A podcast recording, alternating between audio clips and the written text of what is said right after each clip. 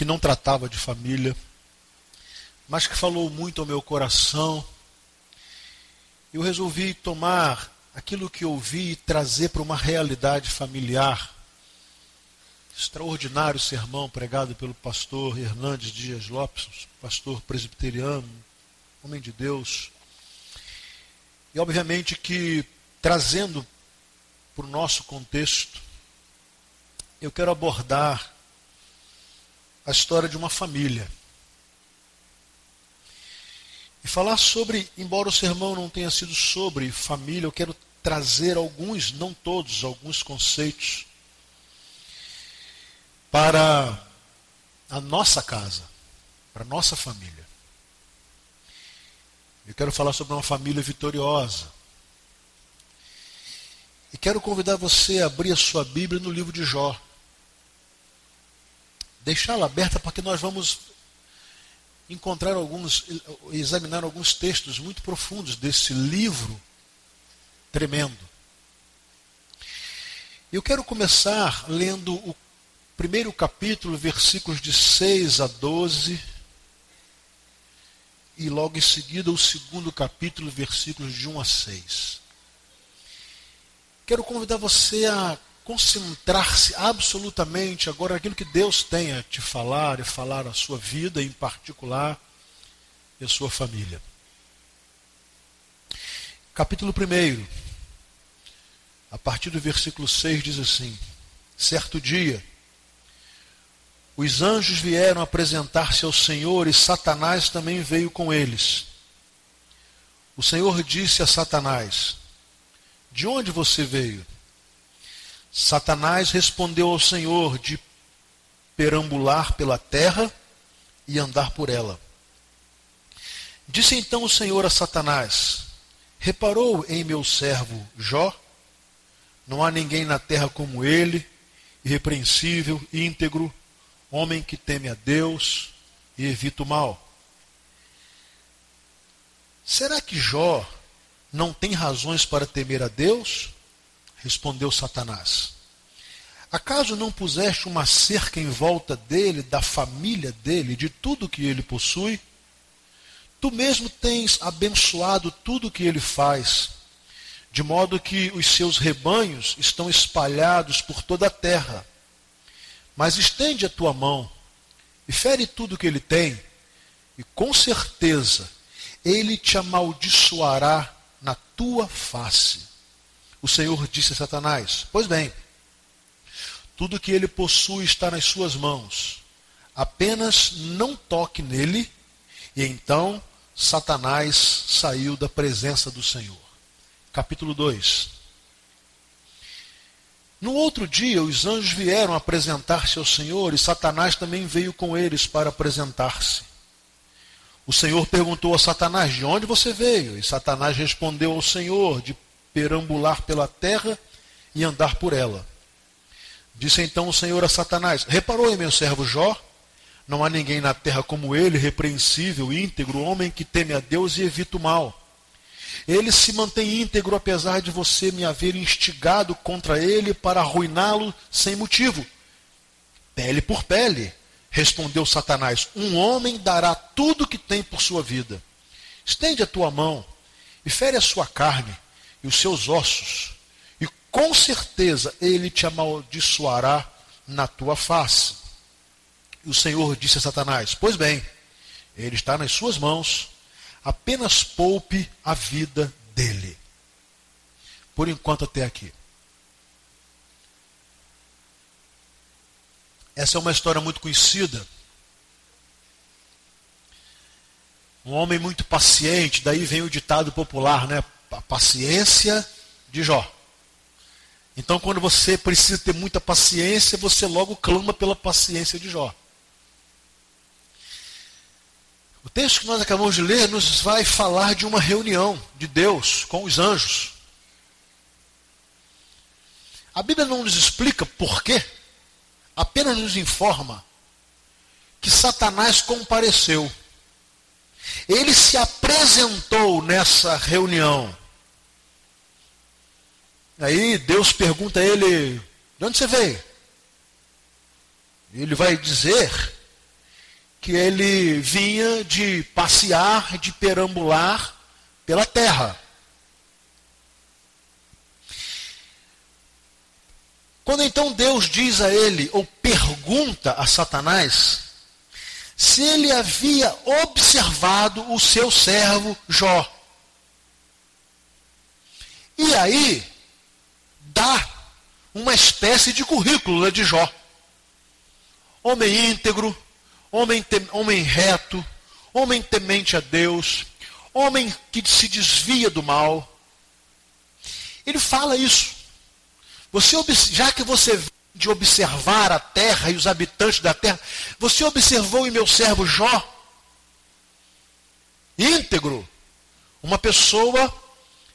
É, é, é, integridade é aquilo que acontece com você e o que você faz quando ninguém está vendo. E quando a sua é ilibada, quando ninguém está vendo, você é uma pessoa íntegra. Reto, retidão é aquilo que nós fazemos em público. A integridade, a marca dela é exatamente como nós, quem nós somos quando ninguém está vendo. A retidão é um reconhecimento da nossa conduta ilibada e em público as pessoas observam a nossa retidão. Ser um homem temente a Deus é um homem que busca santidade, busca viver na presença de Deus, ter comunhão com Deus. E aí Deus pergunta a Jó, a Satanás, desculpem, você observou o meu servo Jó? Não há outro homem como ele na terra. Bom, Satanás então começa agora a desafiar Deus. E Satanás diz assim: Ah, mas também, né? Desse jeito qualquer um adora a Deus. É impressionante que o diabo fala assim: você, o senhor, você colocou uma cerca em volta dele de proteção. Ele está protegido por você. Então, aí é fácil adorar a Deus, um homem adora a Deus, uma família adora, a Deus, quando tudo está certo. O Jó, que você está me perguntando se eu observei, ele é um homem que tem tudo. Ele tem família saudável, ele, tem, ele é um homem muito rico, ele é um homem famoso, ele é um homem poderoso. Nada lhe acontece de ruim. Então ele te adora. E aí é fácil. O que o diabo quis dizer é o seguinte: que ninguém adora Deus pelo que Deus, por quem Deus é. O que o diabo disse a Deus foi que as pessoas só adoram a Deus por aquilo que ele dá, não por quem ele é. O que o diabo quis dizer a Deus é que Jó só era fiel porque ele recebia, recebia, recebia, recebia e tudo dava certo. Por isso o diabo vira-se para Deus dizendo: Deixa que eu vá lá, tire algo, tocar na vida dele, que eu quero ver se ele irá adorá-lo. A palavra diz que o diabo falou: Ele vai te negar, ele vai blasfemar em tua face. Impressionante. O que o diabo, na verdade, disse é que Jó e sua casa que eles serviam a Deus por puro interesse. Era uma troca. Deus me dá tudo, então eu vou servi-lo. Era uma, uma troca religiosa. E se trouxéssemos para o dia de hoje, como Deus me dá tudo, eu vou à igreja, eu oferto, eu dizimo, eu canto, eu faço. Eu contento que afinal de contas Deus me cobriu. E colocou em minha volta todo tipo de bênçãos, nada dá errado na minha vida. Foi o que o diabo quis dizer. Aí o diabo levanta uma primeira tese e diz para Deus, em outras palavras: Deus, Jó te ama por conta do dinheiro, da fartura, da riqueza que ele tem. Em outras palavras, ninguém ama mais a Deus do que ama o dinheiro, a riqueza, o material. Foi o que o diabo disse. Assim é fácil. Assim qualquer um adora Deus. Meus irmãos, nesse diálogo, Deus coloca nas mãos de Jó a defesa da sua própria reputação. E Deus diz ao diabo: pode tocar nele, tudo que ele tem.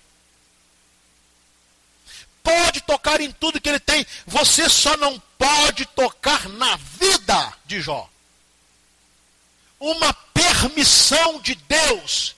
E de uma certa forma, o que nós aprendemos aqui é que essa é a única história que nós vemos em que Deus confiou no homem. Impressionante. Normalmente nós vemos homens confiando em Deus. Aqui nós observamos um tempo na história em que Deus teve confiança no homem. Que homem extraordinário era esse Jó? A ponto de Deus desafiar Satanás confiando na fidelidade de Jó. Aí vem a primeira tese. Jó só te ama porque ele tem dinheiro. Jó só te ama porque ele tem riqueza. Jó só te ama porque ele é cheio, é cheio de fartura. E então, o diabo permite. Agora preste atenção. Deus coloca limites de ação a Satanás. Satanás é um ser limitado. Satanás não está no mesmo, no mesmo plano de Deus. Satanás não tem o poder de Deus. Lembrem-se, Satanás não é um Deus caído, ele é apenas um anjo caído. Então, o que Deus faz com Satanás é lhe dar permissão. Logo, tudo o que acontece conosco como ataque de Satanás, Satanás não pode nada que Deus não permita. Por isso que a Bíblia diz, lá em Tiago, ninguém diga de Deus sou tentado. Porque Deus a ninguém tenta. Esse Deus que permite que enfrentemos tentações, ele, no momento em que não podemos suportar, ele nos dá o escape. Porque o diabo é um ser limitado. Por isso ninguém precisa ter medo do diabo. Precisa ter temor a Deus, mas não precisa ter medo do diabo. E aí, meus irmãos, Satanás desce da reunião, sai da reunião e faz um estrago na vida de Jó. A vida financeira de Jó é uma vida estável. O texto diz, no capítulo 1, versículo 3, que ele era muito rico. Ele, ele possuía 7 mil ovelhas, 3 mil camelos, 500 juntas de boi, 500 jumentos, e tinha muita gente a seu serviço. Era o homem mais rico do Oriente. Você imagina? Era o Bill Gates do Oriente. E de repente, de repente mesmo, o diabo vai com toda a força na vida de Jó e tira tudo que ele tem. É bom observarmos que o que aprendemos com Jó é que não há pecado em alguém ser rico, em ter uma vida confortável, nenhum pecado. Porque o mesmo texto que diz que Jó, que Jó era um homem rico, muito rico, diz que ele era um homem tão piedoso que não havia um outro homem tão piedoso quanto ele na terra. Então Jó não era avarento, Jó não tinha como Deus o dinheiro. Jó, Jó não era uma pessoa que só pensava em si, ele era um homem competente, que trabalhava muito, inteligente, que sabia multiplicar sua riqueza, mas o seu coração era piedoso. O seu coração era piedoso. Vivia do fruto do seu trabalho e abençoava com a sua riqueza muitas vidas. Esse homem rico recebe um ataque terrível de Satanás. E literalmente, do homem mais rico do Oriente se torna um homem miserável, porque ele perdeu tudo. Ele perdeu as ovelhas, ele perdeu o gado, ele perdeu o rebanho, ele perdeu as fazendas, ele perdeu tudo. E aí, o diabo se apresenta diante de Deus de novo numa outra reunião. Chega lá o diabo. Chega lá. E Deus faz a pergunta: o que você está fazendo aqui? E de onde você vem? Ora, o diabo sempre faz a mesma coisa. Eu venho de perambular e passear pela terra. Ou seja, eu venho de onde eu vim. Eu fico lá para destruir, para observar, para atacar, porque, afinal de contas, a minha função é roubar, matar e destruir. Impressionante que no capítulo 2, Deus faz a mesma pergunta. Você observou meu servo Jó? Você disse que ele ia me negar na minha face. Você disse que ele ia blasfemar contra mim na minha face. Você disse que ele amava mais a riqueza que ele tinha do que a mim. Você disse que o dinheiro era o Deus da vida dele. Você disse que ele me adorava e a sua casa me adorava porque eu o cobria de todas as bênçãos. Ponto. Você tirou tudo dele com minha permissão. Mas Jó não me negou. Aí o diabo me aparece com a segunda tese. A Bíblia diz que ele é o nosso acusador. Ele é o acusador de nossas almas. O diabo vive assim. Ele perde uma, tenta outra. Perde uma, tenta outra. Ah, tudo bem. Tudo bem. É verdade. Eu me enganei com Jó. Eu tirei tudo que ele tinha. Ele não tem mais ovelhas, ele não tem mais boi, ele não tem mais pasto, ele não tem mais fazenda, ele não tem mais empregado, ele não tem mais dinheiro, ele não tem mais nada.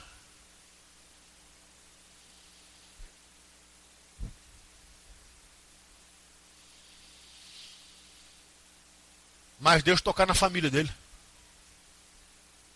Porque ninguém ama mais a Deus do que ama a sua própria família.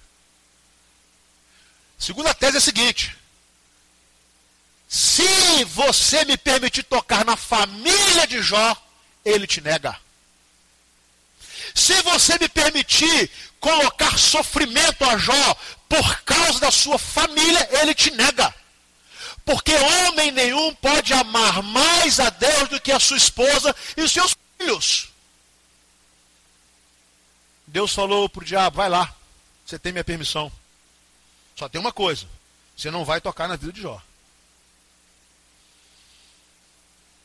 E aí, esse Satanás, que é um ser limitado, que é um ser que tem poder, mas não tem todo o poder, ele vai com toda fúria sobre a família de Jó. E a Bíblia diz que logo depois de perder toda a sua riqueza, toda a sua fortuna e os seus empregados, ele perde os seus dez filhos.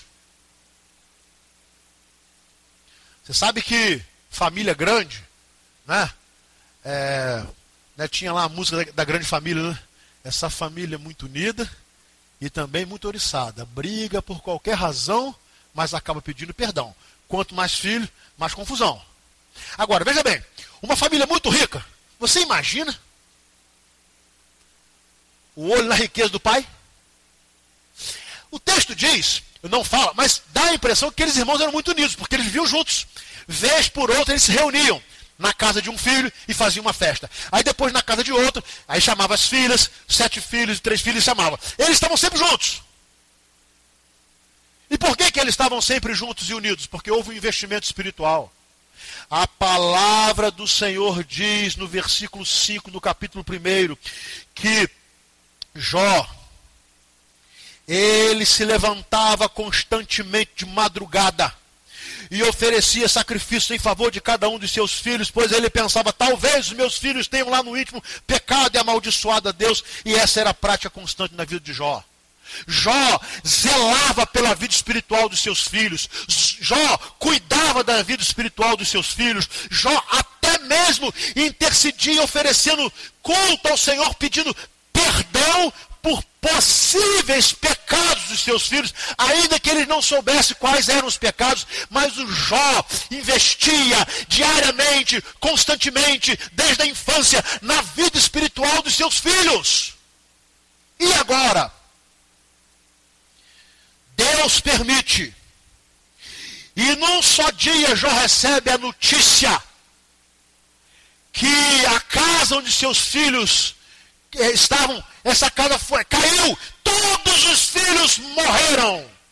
Agora você me pergunta uma coisa, ou eu te pergunto, você já imaginou? A volta desse pai lá do cemitério. Coloque-se no lugar desse pai. Que volta do cemitério depois de sepultar os seus dez filhos. Nós sabemos, meus irmãos, não é natural pai sepultar filho. A ordem natural não é essa. A ordem natural não é pai e mãe sepultar seus filhos. A ordem natural é que os filhos sepultem seus pais.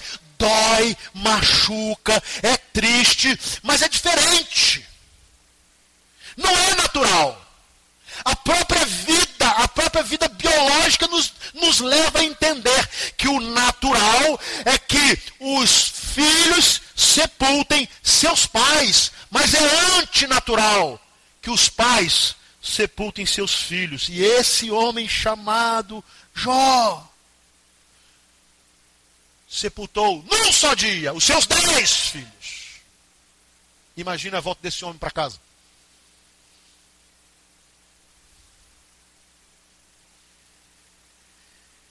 Será que Jó iria se rebelar contra Deus? Capítulo 1, versículos 20 e 21, nos diz assim: ao ouvir isso, a notícia, Jó levantou-se, rasgou o manto, rapou a cabeça, então prostrou-se com o rosto em terra em adoração e disse: Saí nu no ventre da minha mãe, e nu partirei. O Senhor o deu, o Senhor o levou. Louvado seja o nome do Senhor. Em tudo isso, Jó não pecou e não culpou a Deus de coisa alguma. A segunda tese de Satanás foi derrubada. A primeira, Jó só é fiel porque ele está cercado de riqueza. A segunda, Jó só é fiel porque está com seus filhos saudáveis e em volta da sua casa. Jó perdeu toda a riqueza. Jó perdeu seus dez filhos. E a Bíblia diz que em nenhum momento Jó se revoltou, se rebelou contra Deus. Aleluia. Jó fez o diabo passar vergonha. Jó fez o diabo entender que ele não tinha razão em seus argumentos. Aí, vem o capítulo 2.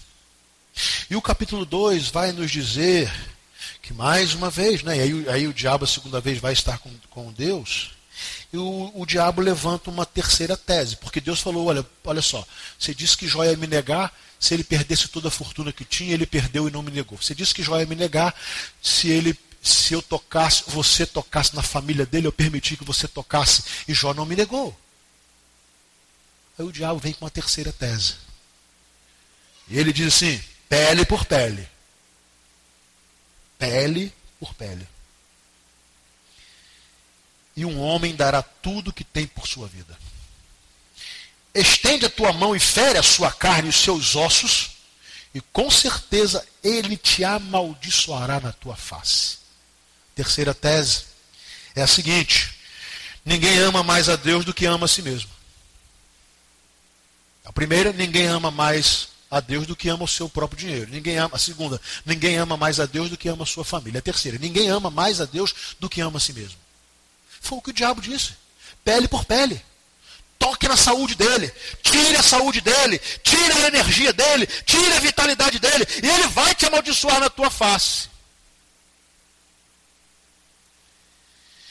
Deus permite. E diz: só não vai tocar na vida dele. Repetindo: o diabo é um anjo caído e não um Deus caído. O diabo é um ser limitado. O diabo é um ser limitado pelo próprio Deus. E aí Satanás saiu dali e foi colocar uma doença maligna em Jó. Na verdade, o que o texto vai dizer é que Jó começou a ficar doente, que Jó começou a ter feridas no corpo, que Jó começou a, a exalar um cheiro horroroso, que Jó começou a ter uma espécie de câncer, Jó teve a sua pele toda dilacerada, ele sentia tanta dor, a Bíblia diz que ele sentava-se em cinzas e ele pegava é, cacos, cacos como que de telha, e rapava o seu corpo, ele chorava dia e noite, dia e noite, dia e noite, Jó não tinha sossego das suas dores, de ser deplorável. Jó se tornou uma carcaça humana. Jó se tornou um homem podre. Jó se tornou um homem catingoso. Jó se tornou um homem cheio de gemidos de dor. Jó se tornou um homem desesperado de sofrimento físico. E o diabo afirmou categoricamente: agora ele vai te amaldiçoar. E para piorar, gente, para piorar, no auge do seu sofrimento, a sua mulher se volta para ele e diz: Você ainda preserva o seu Deus? Você ainda mantém a sua fidelidade? Amaldiçoa o seu Deus e morre infeliz. Amaldiçoa esse Deus que você foi fiel. Amaldiçoa o Deus que você creu. Amaldiçoa o Deus que você ensinou aos nossos filhos. Amaldiçoa o Deus que você a ele orava todos os dias de madrugada. Morra! Aí agora ele não tinha mais nenhum bem. Ele não tinha mais nenhum filho, ele não tinha mais saúde, e a sua esposa agora abandonou a fidelidade a ele.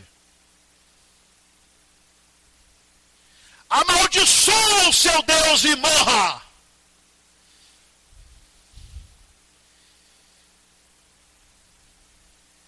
E a Bíblia diz no capítulo 2, versículo 10: Em tudo isso, Jó não pecou contra Deus. Ele disse à sua mulher: Receberia, como qualquer louca, tu falas. Receberíamos o bem de Deus e não receberíamos o mal. Que coisa impressionante! Jó, apesar de ser um homem íntegro, reto, temente a Deus, um homem piedoso, e não havia outro homem piedoso como ele na terra. Jó não se considerava um filho predileto. O que ele disse sua mulher? Por que, que outras pessoas sofrem e eu não posso sofrer?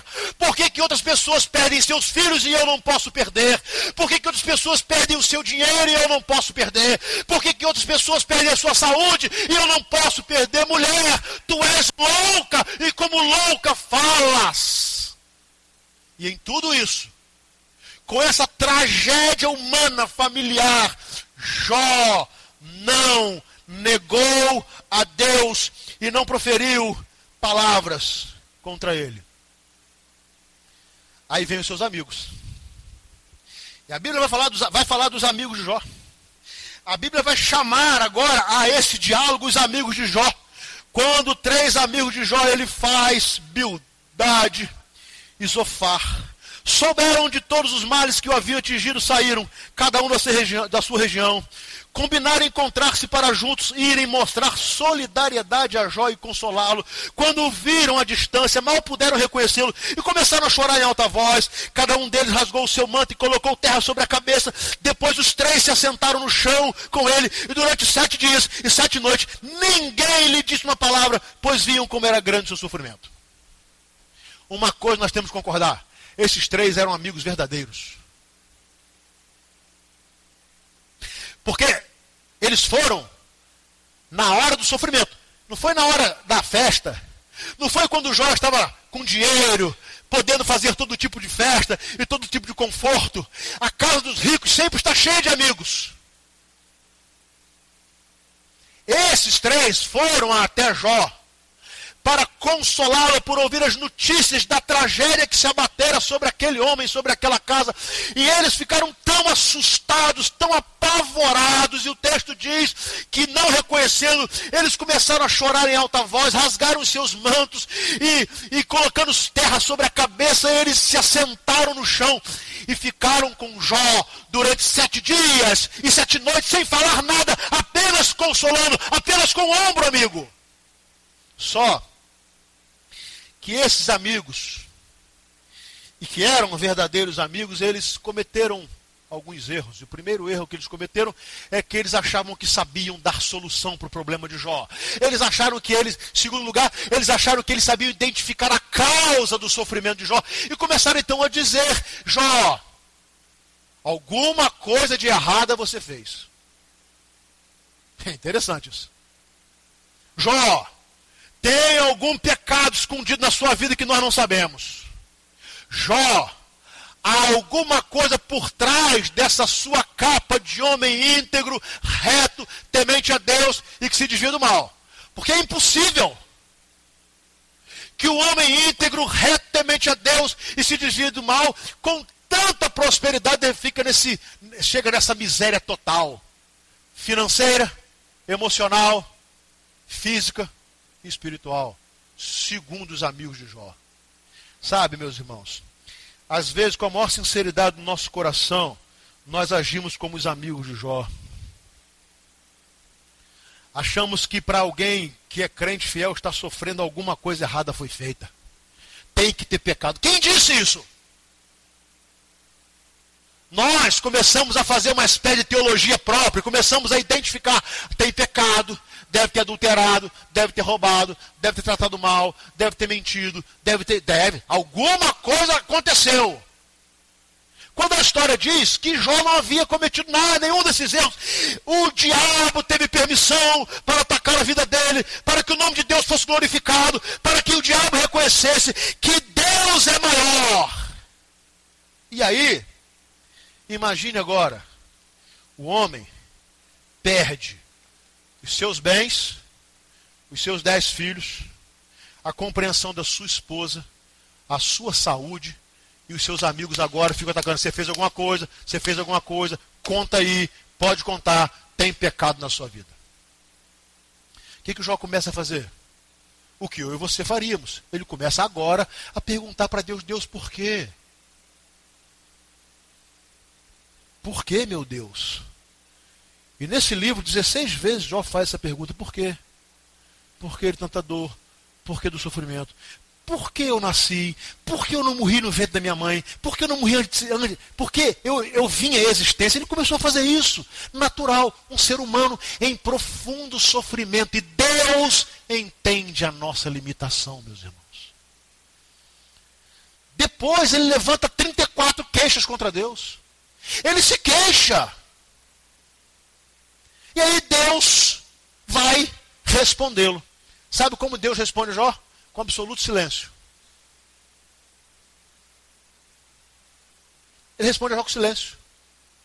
Ele não dá uma resposta para as, para as, para as 34 questões de Jó. Não há nenhuma resposta para as 16 perguntas que Jó faz. Deus fica quieto.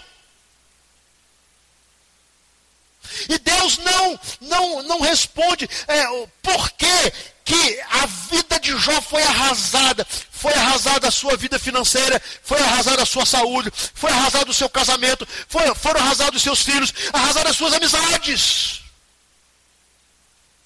E Jó então encontrava-se agora sozinho e não ouvia Deus, porque Deus silenciou-se.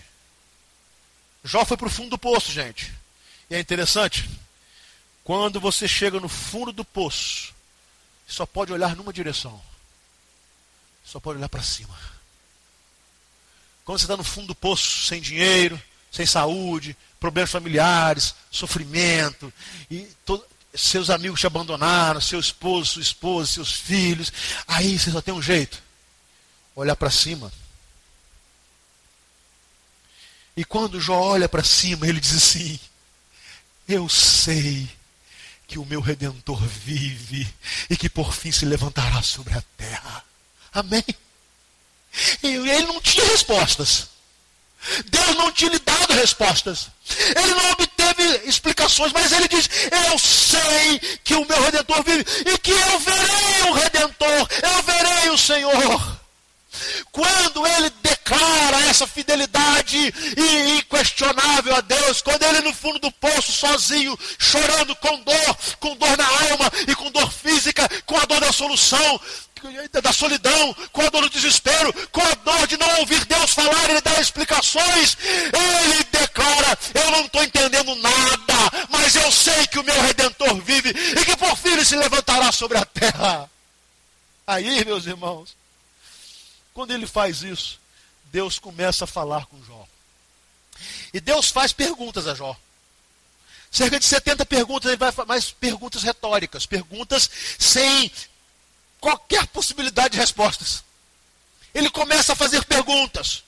E Deus começa, na verdade, a derramar sobre Jó a grandeza do seu conhecimento, a grandeza da sua glória, do seu poder. E ele vai fazer com que Jó entenda algumas verdades. O diabo conseguiu arrasar as cinco áreas da vida de Jó: a sua vida financeira, a sua saúde física, o seu casamento, os seus filhos e as suas amizades. E agora Jó começa a compreender algumas coisas. Eu convido você a ir lá para o capítulo 42, por gentileza.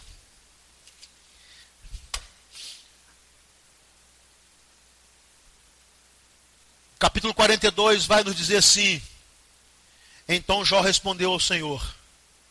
Olha o versículo 2: Sei que podes fazer todas as coisas, nenhum dos teus planos pode ser frustrado. A primeira compreensão que Jó teve quando Deus derramou toda a sua grandeza sobre ele Jó reconheceu a onipotência de Deus. Jó reconheceu que ele, e nós, homens, mulheres, nós seres humanos, nós temos impossibilidades. Nós somos seres limitados. Mas ele reconheceu o poder de Deus. Ele diz: Eu sei que podes todas as coisas e que nenhum dos teus planos pode ser frustrado. Que coisa extraordinária! Jó sabia que ele mesmo não podia todas as coisas. Jó sabia que os seus planos não só podiam ser frustrados, como foram frustrados. Mas ele diz: O Senhor pode todas as coisas e nenhum dos teus planos pode ser frustrado. Sabe, gente? É, você sabe que livro que mais vende hoje qual é? Livro de autoajuda, né? Você quer vender livro? Escreva um livro ali. Você vai vencer, você vai crescer, você vai pular barreira, você vai derrubar muralha, como, como 12 maneiras de ficar rico, é, sete maneiras de ficar famoso, pare de sofrer, é, é, você conseguirá um grande casamento, viu, Rosilene? E, tal. e aí vai assim. Vai assim. Livro de autoajuda vende. Agora, você já percebeu que livro de autoajuda é sempre uma exaltação, né? Você pode. Você consegue. Você vai vencer. Você vai conseguir. Você, você, você. Impressionante.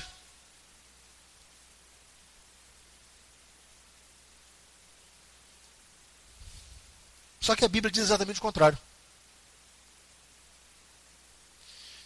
A Bíblia fala das nossas fraquezas. Meus irmãos, todos nós temos fraquezas. Nós temos fraquezas físicas. Por isso adoecemos muitas vezes. Nós temos fraquezas emocionais. E muitas vezes nossa vida emocional é completamente conturbada. Nós temos fraquezas morais. Todos nós, sem exceção, somos tentados a cair moralmente. Todos nós. Se não vigiarmos, caímos moralmente, porque todos nós temos fraquezas morais. E todos nós temos fraquezas espirituais. Sabe? Às vezes vivemos mais na carne do que no espírito. Então essa história de você pode, você consegue, você vai, você, isso aí é autoajuda e não tem nenhuma base bíblica. E às vezes a autoajuda usa até a Bíblia. Você foi feito para ser cabeça e não cauda, mas só que não leu o contexto. É uma palavra a Israel como povo.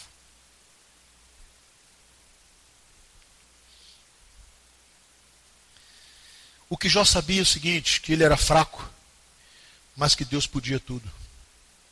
O que Jó sabia é que ele tinha muitas impossibilidades, mas que para Deus nada é impossível. O Deus de Jó podia tudo. Nenhum dos planos do Deus de Jó podiam ser frustrados. Amém? Agora, quem é o seu Deus? Quem é o seu Deus? Seu Deus é o seu dinheiro? Seu Deus é a sua saúde? O seu Deus é a sua família? O seu Deus são os seus filhos? O seu Deus é o seu marido? O seu Deus é a sua esposa? Tudo isso pode ser frustrado. Mas o Deus de Jó não. Ele pode todas as coisas. Olha, o capítulo 40 de Isaías é um negócio tão extraordinário. E lá, o profeta recebe uma mensagem falando algumas coisas. Ele diz assim: Meu Deus é aquele que mede as águas como a concha de suas mãos. Ó, meu Deus é aquele que mede as águas como a concha de suas mãos. Você pensa nos oceanos aí. Atlântico, Pacífico, Índico e tal, e vai. O que o, o texto diz é que Deus, o poder dele é tão extraordinário, que ele pode medir, ele sabe até a quantidade de água que há na terra, ele consegue medir com as suas mãos. Vamos tirar a água do rio Pomba? Vamos lá? Baldinho todo mundo aí amanhã? Quantos anos? que a gente vai ter que tirar a água aí. Deus sabe medir as águas com a palma de suas mãos. Diz mais. O texto diz que Deus pesa o pó das montanhas em balanças de precisão. Que coisa linda, gente. pó das montanhas. Deus conhece, sabe quantos grãos de areia existem nos mares. Esse é o Deus de Jó. É impossível compreender essa, essa, essa, esse poder extraordinário com a nossa mente limitada. Diz mais o profeta que ele mede os céus a palmos e espalha as estrelas no firmamento e as chamas pelo nome. Você sabe quantas estrelas existem? Não dá para saber, nem os cientistas sabem. A ciência diz que o número de estrelas é incontável, tem muito mais que a gente, que a gente já teve conhecimento. Mas o texto diz: Deus não só as conhece, sabe quantas são, e Deus as chama pelo nome. Esse é o Deus de Jó. O Deus de Jó olha para as nações da terra e reinos e os considera como uma gota.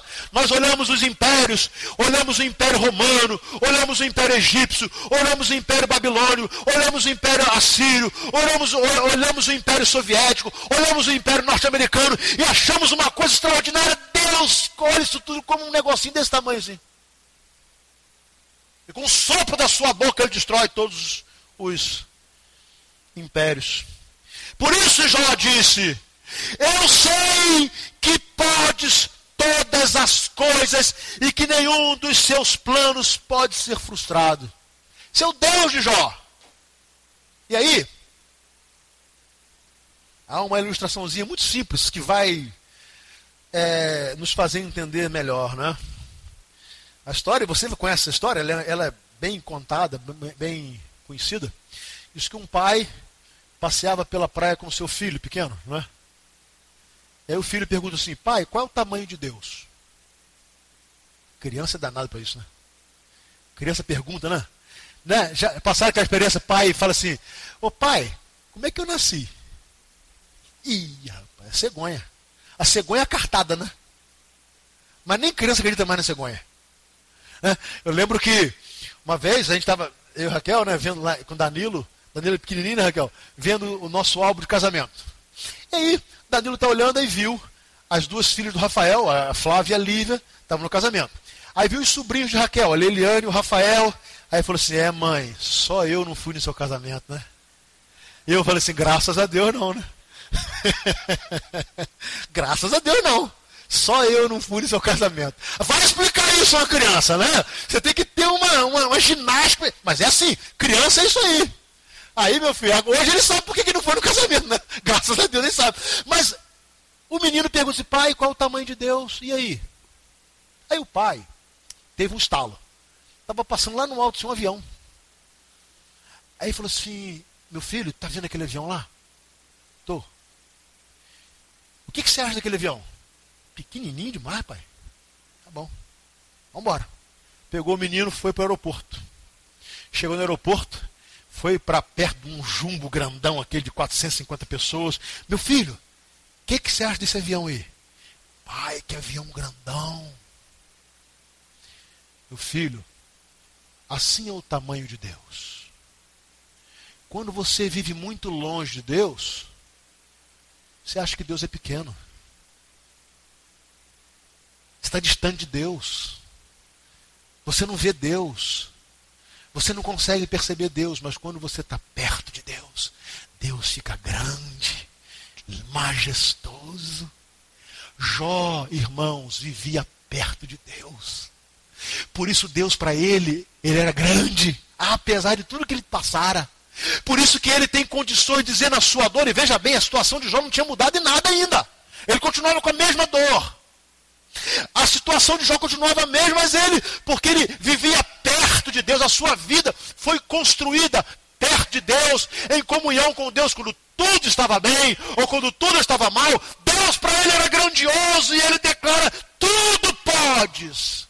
E nenhum dos teus planos pode ser frustrado. Meus irmãos frustrados, nós, Nós somos uma geração de antropocêntricos. Nós não pensamos em Deus, nós não pensamos sobre quem Deus é. Nós queremos as coisas de Deus, nós queremos que Deus nos dê coisas, nós queremos as bênçãos de Deus, nós queremos os favores de Deus, nós queremos riqueza e saúde para os nossos filhos. Nós trabalhamos sonhando para que os nossos filhos sejam ricos, eles sejam os mais bonitos, os mais vestidos, os mais famosos, os mais cheios de saúde, os que desfrutem mais prazer.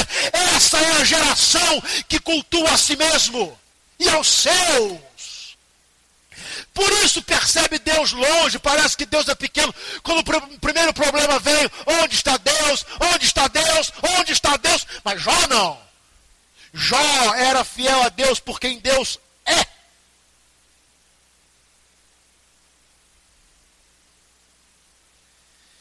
E ele então reconhece. Jó diz assim: nenhum dos planos de Deus, de Deus pode ser frustrado. Jó reconhece sua falta de entendimento.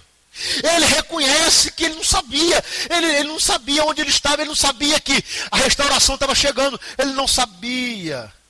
O versículo 3, a última parte, diz assim: certo é, Deus, Jó falando, que falei de coisas que eu não entendia, coisas tão maravilhosas que eu não poderia entender. Meus irmãos, Jó sabia que lhe faltava entender muitas coisas. Jó sabia que conhecer a Deus era um processo inesgotável. O versículo 5 vai dizer assim: Meus ouvidos já tinham ouvido a teu respeito, mas agora os meus olhos te viram. Impressionante, né? Não se esqueça. Jó era íntegro, reto, temente a Deus, desviava-se do mal, homem de oração.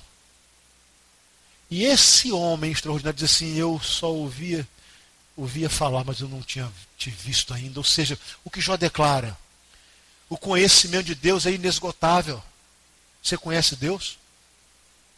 Nunca conheceremos Deus em sua totalidade. Definições de Deus são, são teses absurdas. Como é que eu posso conhecer a mente do Criador? Como é que eu posso saber todos? Eu acho muito engraçado os ateus, para não dizer ridículos. Eles definem todas as coisas, eles dizem, eles falam com aquela empáfia. Deus não existe por isso, por aquilo, porque não pode provar, porque não consegue. Aquela coisa desse tamanhozinho. Diante de um Deus grandioso, que não tem como conhecê-lo em sua amplitude, nós vamos conhecer o Deus passo a passo, passo a passo, passo a passo. Quando formos para a eternidade, vamos continuar a conhecer Deus, e vamos conhecer Deus, e vamos conhecer Deus, e vamos conhecer Deus, porque Deus é grandioso, maravilhoso, onipotente, onisciente, onipresente. Amém? E Jó então reconhece, por mais intimidade que eu tenha com Deus, eu reconheço eu ainda conheço muito pouco dele. E Jó reconheceu, por fim, o seu pecado ou reconheceu o fato de ser pecador. Capítulo 42, versículo 6. Por isso mesmo menosprezo a mim mesmo e me arrependo no pó e na cinza. Sabe o que Jó diz? Eu sou pecador. Eu, eu sou um homem íntegro, temente a Deus, me desvio do mal e tal, mas eu sou pecador. Eu sou um pecador. E aí ele diz mais, talvez é, Podemos comparar a palavra de Jó ao apóstolo Paulo: Miserável homem que sou, quem me livrará do corpo dessa morte? Talvez podemos comparar Jó a Paulo quando Paulo vai dizer assim: Olha, essa palavra é fiel e digna de toda aceitação, que Jesus Cristo veio ao mundo para salvar os pecadores, dos quais eu sou o principal. E Jó reconhece: Eu não sou nada. E aí, meus irmãos, a história termina com restauração.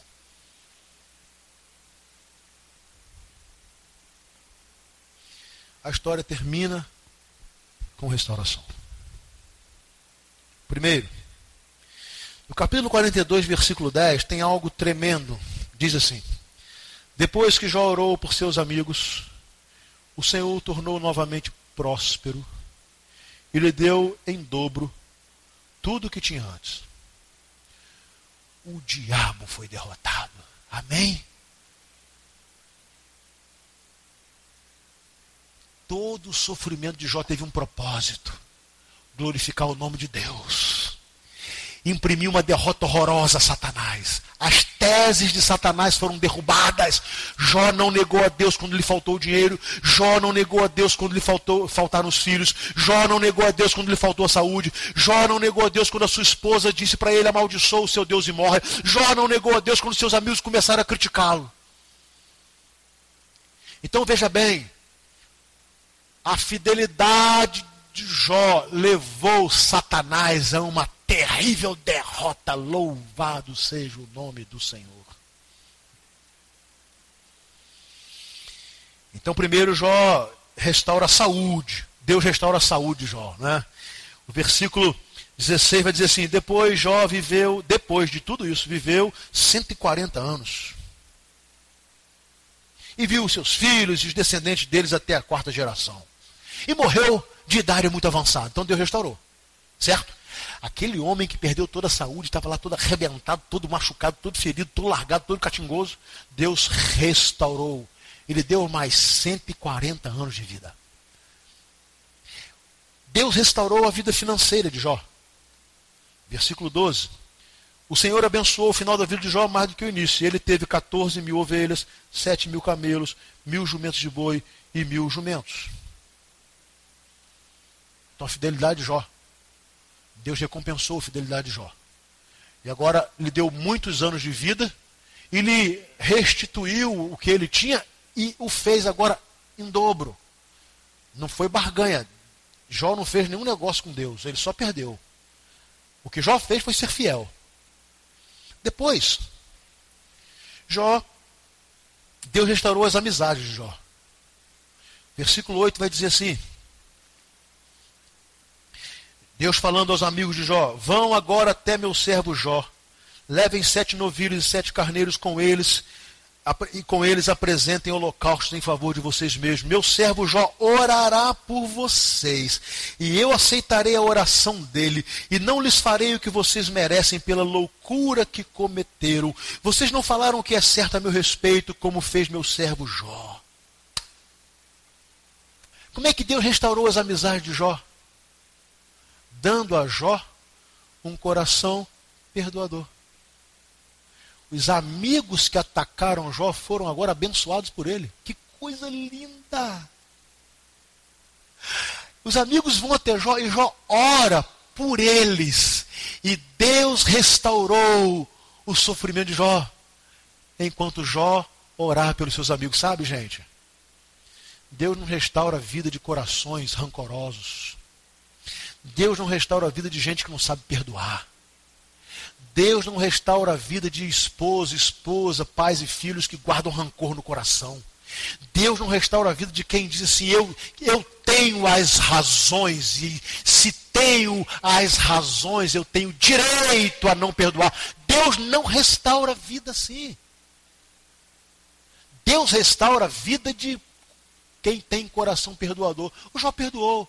E não só perdoou, orou por seus amigos. Porque Deus disse: vocês não falaram nada certo ao meu respeito com Jó, mas ele vai orar por vocês. Que coisa maravilhosa. Deus restaurou o casamento de Jó. E restaurou. Porque o texto diz que ele teve mais filhos, não diz que foi com outra esposa. Então restaurou o casamento de Jó. É interessante, né? Vamos lembrar aqui de algumas coisas? O que, que a mulher de Jó falou com ele? Você ainda permanece fiel a Deus? Amaldiçoa teu Deus e o que? Morre. Desejou a morte do marido. O cara estava todo arrebentado.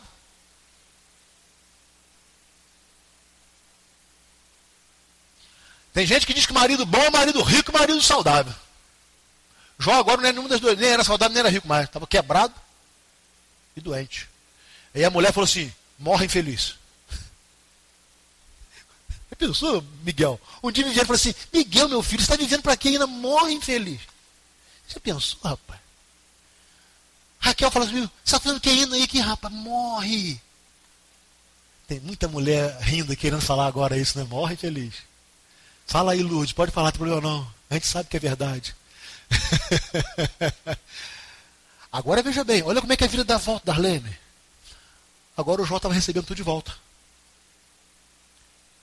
Se Jó tivesse um coração cheio de mágoa, o que ele falava agora com a mulher? Agora morre você.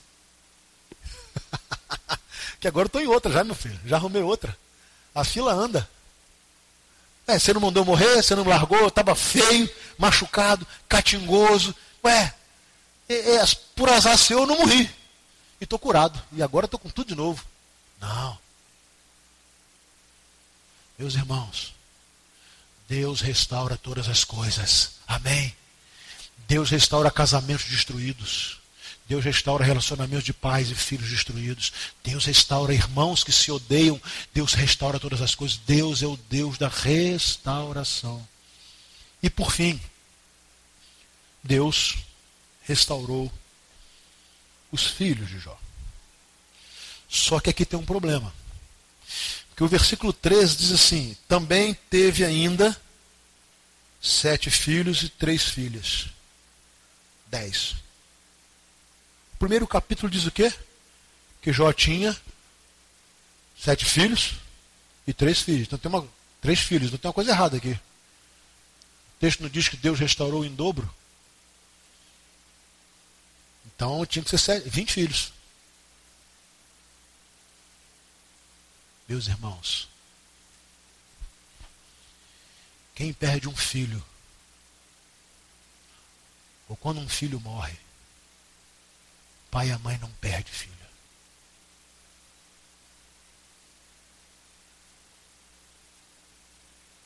Quando um filho morre, e principalmente quando esse filho tem Jesus, o pai e a mãe não perde.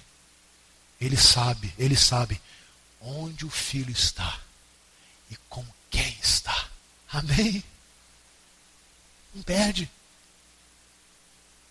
Você perde um animal, você perdeu, ele morreu. Você perde o dinheiro, você perdeu. Você perde uma casa, você perdeu. Você perde um carro, você perdeu. Mas filho não. Filho não. O que aconteceu com Jó? Jó tinha agora dez filhos no céu e dez filhos com ele. Amém? Esse é o nosso Deus. Marilene Celito, vocês continuam com três filhos. Um está no céu.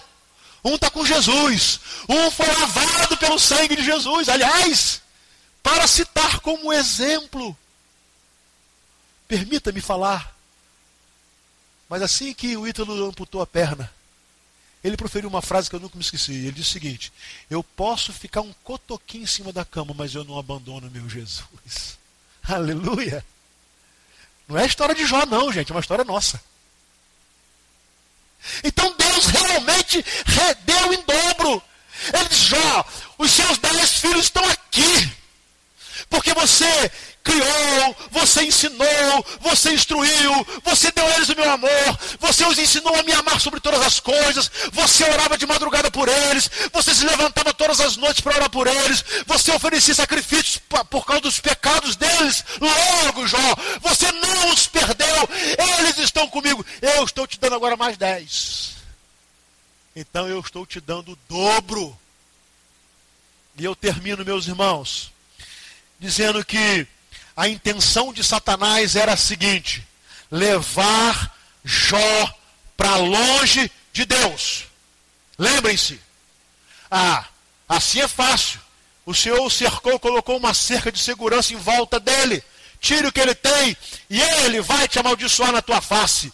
O diabo não conseguiu, porque Jó perdeu todo o dinheiro, perdeu todo o rebanho, perdeu todo o gado, perdeu todos os empregados. E Jó não negou a Deus. Depois ele disse: Ah, tudo bem, mas toque na sua família. Nenhum homem vai amar mais a ti do que a sua família. Deixa eu tocar na família dele. Deus permitiu. E o diabo entrou de forma feroz contra a família de Jó. Jó perdeu os dez filhos e perdeu a compreensão da sua esposa, mas não negou a Deus. O diabo então vai e diz para Jó, para Deus: Ah, peraí, pele por pele pele por pele, e tudo que o homem tiver, ele abandonará, ele vai te negar, porque se ele sofrer na carne as dores da enfermidade, ele te nega.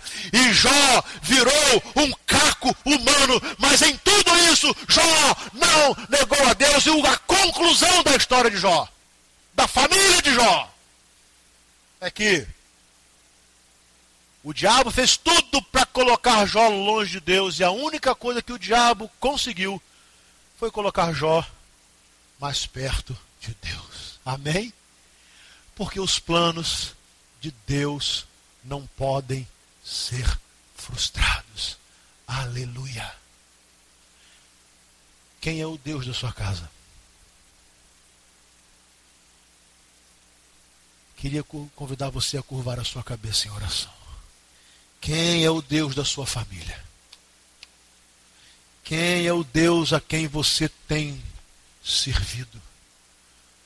Qual a medida da sua fidelidade a Deus?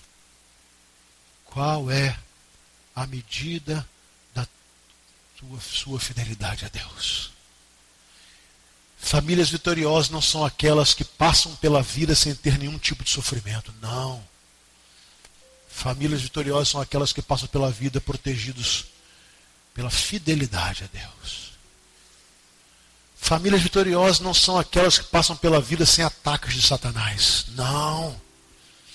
Famílias vitoriosas são aquelas que, ainda que sejam duramente atacadas por Satanás, se aproximam mais de Deus. Famílias vitoriosas não são aquelas que não têm fraquezas, não questionam nunca a Deus. Não, Jó questionou.